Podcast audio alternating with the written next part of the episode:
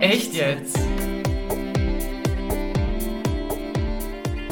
Hi und herzlich willkommen zu unserem Podcast. Wir sind Sandra und Steffi und wir erzählen euch in jeder Folge zwei Geschichten, wovon eine wahr ist und die andere verfilmt wurde in einem Film oder einer Serie. Manchmal ändern wir Namen oder Orte, damit das Rätsel schwieriger wird und wir die Persönlichkeitsrechte der Leute aus den echten Stories wahren. Die jeweils andere muss am Ende raten, welche Story war und welche ein Film ist. Viel Spaß beim Mitraten! Heute fange ich an und ich würde jetzt mit meiner ersten Geschichte gerade starten. So, also ähm, bei mir geht es um Digby, der wird in England geboren und er ist der zweite Sohn von einem Landbesitzer mit mehreren Ländereien im Südwesten Englands. Als der Erste Weltkrieg beginnt und Digby vom Tod seines Bruders John hört, meldet er sich freiwillig für die Luftstreitkräfte und wechselt dann zum Fallschirmregiment. Er ist während des Trainings in Grantham stationiert. Sein Ruf wird gestärkt, als er ein amerikanisches Dakota-Flugzeug einsetzen kann, mit dem er alle Offiziere der Kompanie im Lager für eine Party im Ritz nach London fliegt. In Vorbereitung auf den Krieg bringt Digby besorgt über die Unzuverlässigkeit von Funkgeräten seinen Männern bei, wie man Signalhornrufe verwendet. Äh, was ist ein Signalhorn? Ja, das habe ich mich auch gefragt. Ähm, habe dann gegoogelt und habe Folgendes gefunden.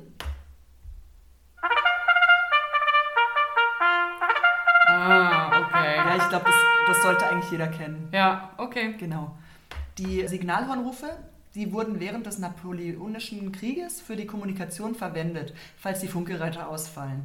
Er nimmt auch einen Regenschirm mit seiner Ausrüstung als Identifikationsmittel, weil er Probleme hat, sich Passwörter zu merken und der Meinung ist, dass jeder, der ihn damit sieht, denken würde, dass nur ein verdammter Narr eines Engländers einen Regenschirm in die Schlacht tragen würde. ja, ein bisschen komisch mal. Seine Kompanie wird vom Ziel der Arnhem Bridge abgesetzt und muss durch Arnhem, wo die Straßen von deutschen Streitkräften blockiert werden. Digby führt seine Männer durch die Hintergärten der umliegenden Häuser, anstatt zu versuchen, durch die Straßen vorzubringen, und meidet so die Deutschen. Digby und seine Kompanie schaffen es in sieben Stunden acht Meilen zu reisen und gleichzeitig 150 deutsche Soldaten, darunter SS-Mitglieder, gefangen zu nehmen. Als die Deutschen anfangen, Panzer zu benutzen, um die Brücke zu überqueren, führt Digby eine Bajonettladung gegen sie an, die eine Melone trägt. Später deaktiviert er ein deutsches Panzerauto mit seinem Regenschirm, wodurch der Fahrer außer Gefecht gesetzt wird, indem er den Regenschirm durch den Beobachtungsschlitz des Autos schiebt und dem Fahrer ins Auge stößt. Äh? Wegen einer Verletzung wird Digby in ein deutsches Krankenhaus gebracht, entkommt jedoch mit seinem Stellvertreter Frank aus einem Fenster. Als die deutschen Krankenschwestern sie allein gelassen hatten. Sie fliehen nach Holland. Frank lässt einen gefälschten niederländischen Personalausweis für Digby anfertigen, damit er sich als Peter Jensen, ein taubstummer Sohn eines Anwalts, ausgeben kann. Das ist eine ganz einfache Rolle. ja, total, total. Es wird aber noch besser. Moment. Digby benutzt ein Fahrrad, um versteckte Mitsoldaten zu besuchen und die Deutschen erkennen ihn nicht, obwohl er hilft, ein Nazi-Dienstauto aus einem Graben zu schieben. Digby versammelt dann 150 entkommene Soldaten, um in Richtung der Frontlinie zu gehen. Digby und die Soldaten radeln zum Rhein und Digby lässt mit seiner Fackel ein V für Victory Zeichen mit Morsecode aufblitzen. So werden sie schlussendlich alle gerettet und heimgebracht. Nach seiner Rückkehr nach Großbritannien erhält Digby das Distinguished Service Order Abzeichen. So, das war jetzt Story Nummer 1. Hm, okay. Bisher noch keine Fragen, bin gespannt. Jetzt warten wir mal noch Story Nummer 2 also ab. Das mit dem äh, Regenschirm finde ich auf jeden Fall eine ganz interessante Attacke. ja, voll. Vor allem, dass du damit einen Panzer außer Gefecht ja. kannst, ist super interessant. Stimmt. Meine zweite Geschichte spielt in Dänemark mhm. und es geht um Lukas. Lukas ist seit kurzem geschieden und ist Erzieher in seinem dänischen Heimatdorf. Er betreut Kinder, deren Eltern er zum Teil aus dem Jagdverein oder noch aus seiner Jugend kennt. Seine wichtigste Sorge ist sein Verhältnis zu seinem 14-jährigen Sohn Markus, der bei seiner Mutter lebt, die seit der Scheidung jeden Kontakt mit Lukas meidet. Im Kindergarten, wo er eine Beziehung mit der Köchin Nadia beginnt, kümmert er sich besonders um die fünfjährige Clara, die Tochter seines besten Freundes Theo. In dessen Ehe gibt es zu Claras Leidwesen öfter Streit und Terminprobleme. Da Clara Lukas anhimmelt, gibt sie ihm eines Tages einen Kuss auf den Mund und schenkt ihm ein selbstgebasteltes Herz. Lukas wirkt dem entgegen und weist Clara freundlich, aber deutlich zurück. Dem Mädchen ist die Enttäuschung deutlich anzumerken, dennoch bestreitet sie vehement, dass das Geschenk von ihr sei. Als Clara, noch immer sichtlich enttäuscht, die Kindergartenleiterin Grete sieht, sagt sie ihr spontan, dass sie Lukas hasse. Hm. Wohl in Erinnerung an ein pornografisches Bild, das ihr ein Freund eines älteren Bruders einige Tage vorher aus Spaß gezeigt hat, sagt Clara unter anderem, dass Lukas so einen Pimmel habe. Sie fügt auf Gretes Nachfrage an, dass dieser bei Lukas in die Luft zeige und nach oben stehe, sowie ein Schwanz. Die Kindergartenleiterin ist verunsichert und erklärt Lukas, dass ein Kind behauptet, ihn nicht leiden zu können und sein Geschlechtsteil gesehen zu haben. Lukas ist konsterniert und fragt, um welches Kind es sich handle, was sie ihm aber nicht sagt. Grete ist sich noch immer unsicher, nimmt die Hilfe eines befreundeten Pädagogen in Anspruch. Bei der Befragung durch ihn äußert sich Clara kaum und will nach draußen zu den anderen Kindern, nickt aber unter anderem auf die suggestiv gestellte Frage, ob Lukas ihr im Kindergarten seinen Penis gezeigt habe. Grete scheint sich Lukas Schuld nun ziemlich sicher und schickt ihn nach Hause. Sie informiert Claras Eltern über die Vermutungen, ohne jedoch auf Details einzugehen. Auf die unmittelbar folgenden Elternabend macht Grete dort öffentlich, dass sie sich im dortigen Kindergarten äußerst wahrscheinlich ein Erwachsener an einem Kind vergriffen habe und auch mehrere solcher Fälle möglich seien. Sie bittet die Eltern bei ihren Kindern auf mögliche Symptome eines etwaigen Kindesmissbrauchs zu achten, beispielsweise auf Kopfschmerzen, Bettnässen und Albträume. Außerdem informiert sie Lukas Ex-Frau, die daraufhin dem gemeinsamen Sohn Markus jeden Kontakt mit seinem Vater verbietet. Markus, der ohnehin lieber zu Lukas ziehen würde, hält sich nicht dran und ruft ihn an. Lukas ist fassungslos, dass Grete seine Ex-Frau informiert hat, geht zum Kindergarten und will sie zur Rede stellen. Dort haben sich inzwischen einige Eltern gemeldet, die Hinweise bei ihren Kindern gefunden haben wollen. Die entsetzte Grete flüchtet vor dem hereinstürmenden Lukas. Immerhin erfährt Lukas nun, dass Clara das besagte Kind ist und macht sich sofort auf den Weg zu Theo und dessen Frau, die jedoch ihrer Tochter glauben. Als Theo schließlich handgreiflich wird, flüchtet Lukas aus ihrem Haus. Inzwischen erklärt das versammelte Kindergartenpersonal Lukas Freundin Nadja, dass die alle keine ernstlichen Zweifel mehr an Lukas Tat hätten. Als Lukas bei sich zu Hause auf die mittlerweile wartende Nadia trifft, kann diese ihre aufkeimende Unsicherheit nicht verbergen, woraufhin Lukas sie aus der Wohnung wirft. Kurze Zeit später steht Markus bei ihm vor der Tür. Er hält weiter fest zu seinem Vater, der jedoch bald darauf vor seinen Augen von der Polizei vorläufig festgenommen wird. Markus besucht Claras Eltern, die von anderen Eltern Besuch haben. Zunächst wird vernünftig miteinander geredet, doch als Markus Clara sieht, und sie der Lüge bezichtigt und ihr ins Gesicht spuckt, jagen die aufgebrachten Erwachsenen ihn aus dem Haus. Markus und einer der Väter schlagen sich, bis Theo dazwischen geht. Markus, der nicht mehr in die Wohnung seines Vaters kommt, erhält Unterschlupf bei seinem Patenonkel. Dort trifft am nächsten Morgen die Nachricht ein über das Urteil des Untersuchungsgerichtes. Gegen Lukas wird kein Strafverfahren eingeleitet. Clara hat vor dem Richter anscheinend keine belastenden Aussagen gemacht und die Angaben der anderen befragten Kinder haben sich als nachweislich falsch herausgestellt. Boah. Denn diese haben allesamt Lukas angeblichen Keller detailliert beschrieben, der aber jedoch überhaupt nicht existiert. Boah. Doch im Dorf glaubt man weiterhin, dass die Aussagen der Kinder einen wahren Kern haben und Lukas sich an ihnen vergriffen haben muss. Er wird angefeindet, teilweise tätlich angegriffen und erhält im örtlichen Supermarkt Hausverbot. Obwohl er immer verzweifelter wird und nur noch seine engsten Verwandtschaft zu ihm hält, bleibt er im Dorf wohnen auch nachdem ihm beinahe ein durch sein Küchenfenster geworfener schwerer Feldstein getroffen hat und er seinen zu Tode strangulierten Hund in einem Plastiksack vor der Tür auffindet. Als er im Supermarkt von den Angestellten nicht bedient, hinausgeworfen und dabei erheblich verletzt wird, regt sich Trotz in ihm. Kaum in der Lage, sich zu bewegen, rafft er sich vom Boden auf, betritt den Supermarkt erneut, bricht in einem der ihm gegenüber gewalttätig gewordenen Angestellten die Nase und bringt seinen Einkauf zu Ende. Noch immer schwer gezeichnet, besucht er demonstrativ an Heiligabend die Weihnachtsmesse.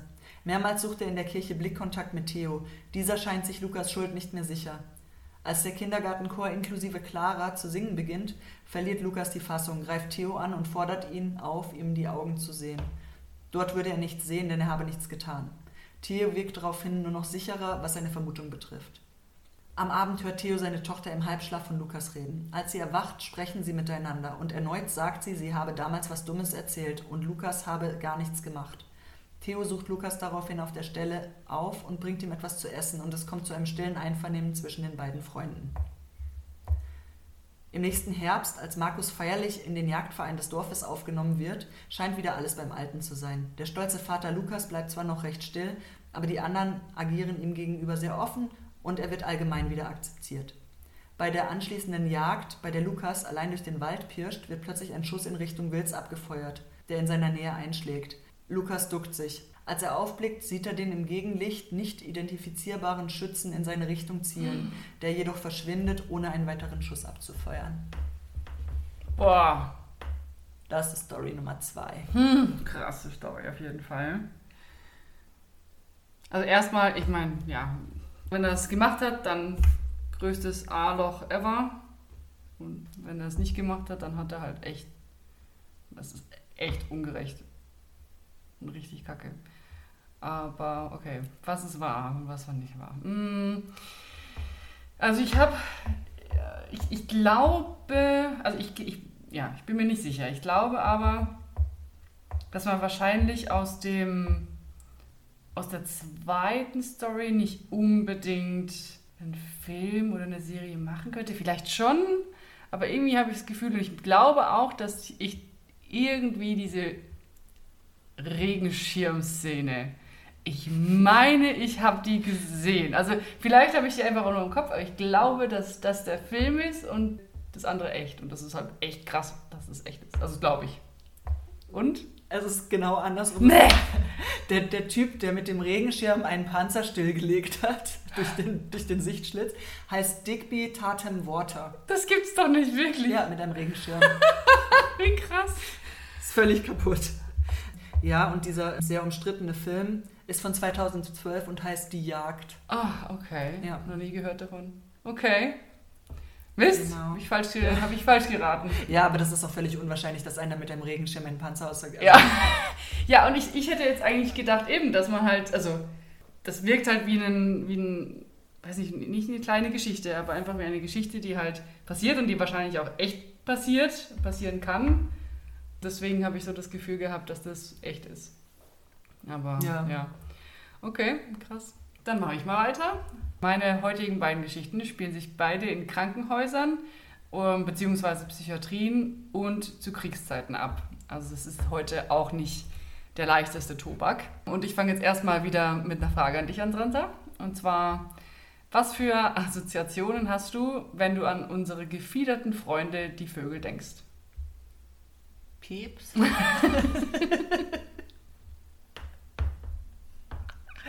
Dass man vielleicht ein Vögelchen im Kopf hat.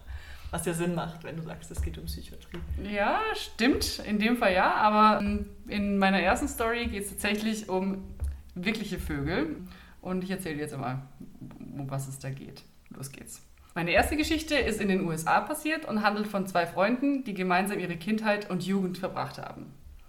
Einer der beiden heißt Mark, der andere wird Crow genannt, weil er ein mega Vogelfan ist und schon als Kind und Jugendlicher einfach eine krasse Faszination für Vögel hat. Die beiden Kinder fangen gemeinsam ab und zu Tauben ein und kümmern sich um sie. Also die haben so einen Schopf irgendwie auf dem Dach bei, bei sich daheim und haben da Käfige und so weiter. Crow ist ein etwas merkwürdiger Typ und eher ein Einzelgänger, aber Mark stört das nicht. Crow bastelt sich zum Beispiel mal einen Anzug, der aussieht wie ein Vogel, sodass er sich als Vogel verkleiden kann. Also ja, es ist ein bisschen ein verschrobener Junge, der sich auch, als er aufwächst, nicht groß ändert. Man denkt, dass er selbst ein Vogel sein möchte. Die beiden Jungs wachsen gemeinsam auf und erleben auch einiges in ihrer Jugend zusammen, das sie zusammenschweißt. Als Mitte der 50er Jahre dann der Krieg in Vietnam ausbricht, werden die beiden, die zu dem Zeitpunkt 22 und 23 Jahre alt sind, in den Krieg eingezogen. Zu der Zeit im Krieg weiß man gar nicht so viele Details, aber ja, es ist halt anzunehmen, dass es natürlich ein hochtraumatisierendes Erlebnis für beide war. Was man weiß, ist, dass der Crow irgendwann mal missing in action, also im Krieg quasi verschwunden war für eine Zeit lang. Und ja, irgendwann wird er dann doch wieder gefunden, nur spricht er ab dem Zeitpunkt kein einziges Wort mehr. Hm, War weggeflogen und hat unter Vögeln gelebt. Vielleicht. Ja, er spricht kein einziges Wort mehr und wird deshalb nach Hause geschickt und in eine militärische Psychiatrie eingewiesen. Dort angekommen zieht er sich noch mehr als vorher komplett in sich selbst zurück und reagiert auch auf keinerlei äußere Einflüsse mehr. Mark wird auch irgendwann mal zurückgeschickt, weil er auch eine Kriegsverletzung, allerdings eine physische, erleidet. Weil er der beste Freund von Crow ist und schon früher zu ihm durchgedrungen ist, was ja auch schon als Kind nicht so einfach war, möchte er, nachdem er selbst aus dem Krankenhaus entlassen wird, versuchen, mal mit Crow zu reden, um ihn vielleicht wieder wach zu rütteln. Also geht er in die Psychiatrie und dort in den Raum, wo Crow ist. Er findet ihn darin auf dem Boden hocken vor. Er spricht auf ihn ein und erreicht aber keine Reaktion. Er versucht wirklich alles, um etwas in ihm hervorzurufen, Spricht natürlich auch über Vögel und über ihre Tauben, die sie früher gepflegt haben, aber auch über ihre gemeinsamen anderen Erlebnisse, aber er erreicht damit einfach nichts. Es vergehen einige Tage und Wochen, in denen Mark immer wieder versucht, mit Crow zu sprechen und ihn vor allem zu sprechen zu bewegen, aber er ist einfach in seiner Welt gefangen. Hm. Irgendwann hat Mark dann die Idee, dass er eines seiner Lieblingsspielzeuge oder ihrer Lieblingsspielzeuge aus ihrer Kindheit als Trigger ausprobieren könnte. Dafür holt er sich einfache Baseballbälle, denn das haben sie viel gespielt als Kinder. Aber auch der Versuch schlägt fehl. Nach zig anderen Versuchen und Überlegungen ist Mark am Ende seiner Weisheit, genauso wie die Ärzte auch. Bis dann irgendwann mal eines Tages Mark gerade wieder bei Crow ist und wie immer mit ihm spricht, ihm Fragen stellt etc. Und plötzlich antwortet Crow einfach. Oh. Die Psychiater und Mark sind komplett aus dem Häuschen natürlich. Es ist, als wäre so ein Patient aus dem Koma erwacht. Und er redet wieder fast normal, komplett. Beide sind glücklich und freuen sich, dass sie wieder einander haben. Hm. Leider ist es aber nicht ganz so einfach am Ende, wie sich herausstellt. Irgendwann, kurz nachdem Crow widerspricht, gehen die beiden Freunde auf das Dach von dem Psychiatriehaus, wie sie ja früher eben, früher waren sie auch immer auf dem Dach und schauen halt, ob sie irgendwelche Vögel sehen, damit der Crow da die Freude wieder hat. Und als Mark kurz nicht aufpasst, stürzt Crow sich herunter. Oh. Weil er einfach doch ein Vogel sein will und er möchte hier auch fliegen oh wie ein nein. Vogel, genau wie früher. Allerdings ist er zum Glück nicht gestorben, sondern auf einem etwas drunter liegenden Dach gelandet. okay. Das war die erste Story. Und ja, also meine zweite Geschichte ist leider noch ein wenig düsterer als die erste. Sie handelt von einem Arzt namens Wolfgang in einem Stasi-Haftkrankenhaus in Berlin. Der Arzt und sein Team sind für die Behandlung von schwerkranken Gefangenen zuständig. Wolfgang wird 1960 Chef des Krankenhauses, in welchem er in Eigenregie die Häftlinge behandeln kann. Er ist ein sehr misstrauischer, herrischer und skrupelloser Mensch, was er immer wieder beweist. Er bringt sogar seine Mitarbeiter dazu, zu tun, was er ihnen sagt. Und das sogar außerhalb des Krankenhauses. So müssen sie zum Beispiel für ihn einkaufen gehen oder bei ihm zu Hause putzen. Und wenn sie das nicht machen, sperrt er sie einfach für ein paar Tage in eine der Zellen im Krankenhaus. Ist das erlaubt? Den Häftlingen, die ja gleichzeitig seine Patienten sind, gegenüber verhält er sich noch fieser und komplett gleichgültig, was ihre Krankheiten angeht. Da sie ja Gefangene sind, rechtfertigt er sich vor sich selber damit, dass sie ja, wenn sie gesund wären, draußen herumlaufen und Spionage machen könnten. Ah ja, klar. Mhm. Er gibt den Patienten falsche oder keine Medikamente und sogar wenn seine Sanitäter ihm sagen, dass sie dann sterben könnten, wenn sie nicht korrekt behandelt werden, dann ist ihm das auch gleichgültig. Hm. Hätte mich jetzt auch nicht gewundert. Hm. Es gibt zum Beispiel einmal eine Situation, da hat ein Patient einen Herzinfarkt. Er, der eigentlich behandelnde Arzt, wird von jemandem herbeigerufen, doch der bleibt einfach seelenruhig sitzen, macht genau gar nichts. Er sagt sogar, beim Herzinfarkt gibt es jetzt zwei Wege, entweder er stirbt oder er bleibt leben. Äh, ja. Auch vor Folter streckt Wolfgang nicht zurück. Wenn ein Insasse sich wehrt zum Beispiel, indem er in einen Hungerstreik geht, dann versalzt er ihm einfach das Wasser, sodass er auch nichts mehr trinken kann. Oh nein. Das funktioniert bei den meisten auch. Einer weigert sich dann aber auch weiterhin zu essen und zu trinken. Und dann zwangsernährt Wolfgang ihn qualvoll und ja, die Details erspare ich dir und jetzt äh, und euch lieber mal. Solche und ähnliche Situationen passieren regelmäßig über Jahre hinweg. Das Krankenhaus ist irgendwann mal dann so überfüllt, dass sie keinen weiteren Häftling mehr aufnehmen und versorgen können. Versorgen in Anführungszeichen. Mhm. Aber das liegt vor allem auch daran, dass halt einfach kaum einer der Patienten das Krankenhaus wieder geheilt verlässt und einen Platz frei macht. Oh mein Gott. Ab und zu macht Wolfgang ein Bett frei, indem er einen Krankenhäftling einfach in die Nervenheilanstalt überweist mit der Begründung, dass sie bei ihm nichts für ihn tun können. Man hat so das Gefühl, dass Wolfgang komplett alle seine Mitarbeiter so unterdrückt und unter Kontrolle hält, dass es so ewig weitergeht. Die Stasi wäre aber natürlich nicht die Stasi, wenn sie Wolfgang nicht auch überwacht hätte. Über einige Monate hinweg wird er abgehört und da kommt dann auch raus, dass er sogar seine eigene Familie misshandelt. Allerdings schreitet die Stasi erstmal gar nicht ein, trotz all den üblen Machenschaften, die sie ja mitbekommen haben. Mhm. Als dann aber Wolfgangs Stellvertreter ein Beschwerdeschreiben an die Leitung sendet, wird er dann doch endlich seines Amtes enthoben. Er schafft es aber dann nach nur dreijähriger Freistellung wieder in eine leitende Position im DDR-Gesundheitswesen, wo er aber recht schnell auffällt mit seinem merkwürdigen Verhalten. Und so wird er zu guter Letzt tatsächlich selbst noch in die Psychiatrie eingewiesen und ist so keine Gefahr mehr für andere. Das ist gut. Das war's. Ha, okay.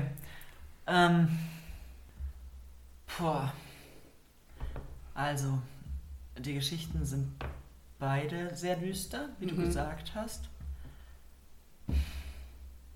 Ich rate jetzt einfach, weil ich, es könnte beides wahr sein. Es könnte auch beides ein Film sein. Mhm.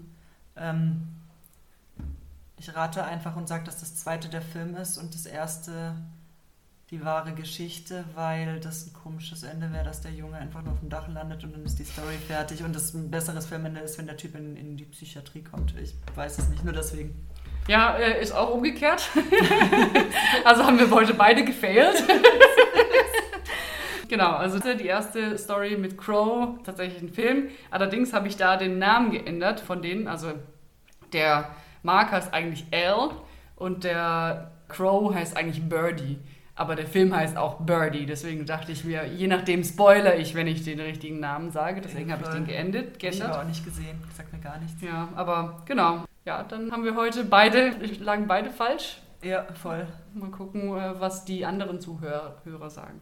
Ja, krass, aber verstörend finde ich trotzdem, dass dieser Typ dann echt ist. Ja. Wer war denn das? Was, was ist das? Der heißt Wolfgang oder Dr. Wolfgang Dorr und der war in Berlin Hohenschönhausen ähm, wirklich dafür zuständig. Und ich glaube, 13 Jahre lang hat der dort äh, die Häftlinge behandelt und, oder halt eben nicht behandelt. misshandelt. Misshandelt, genau. Also, also richtig krass und sehr, sehr eindrücklich auch da, was, was man da gefunden hat in der Recherche zu dem. Also der muss ja wirklich einfach ein ganz, ganz krasser Typ gewesen sein, überhaupt keine Empathie und ja, eben dann auch. total sadistisch. Ja, und am Ende hat, war er dann eben in der Psychiatrie zum Glück irgendwann mal aufgehoben. Gut so. Ja. so, mal schauen, wie dann die nächsten Stories von uns wieder ausgehen. Und ich würde mal sagen, dann verabschieden wir uns jetzt, oder? Das war die zweite Folge von Echt Jetzt. Hoffen, sie hat euch gefallen. Und ja, dann sagen wir mal Tschüss. Bis dann. Tschüss. Was wir gerade bei der Nachbearbeitung übrigens noch gemerkt haben, ist, das, ist, dass die Sandra leider nicht weiß, wie man Bajonett ausspricht. Das ist so ähnlich wie mit Braithering. Also ja, das Bajonett.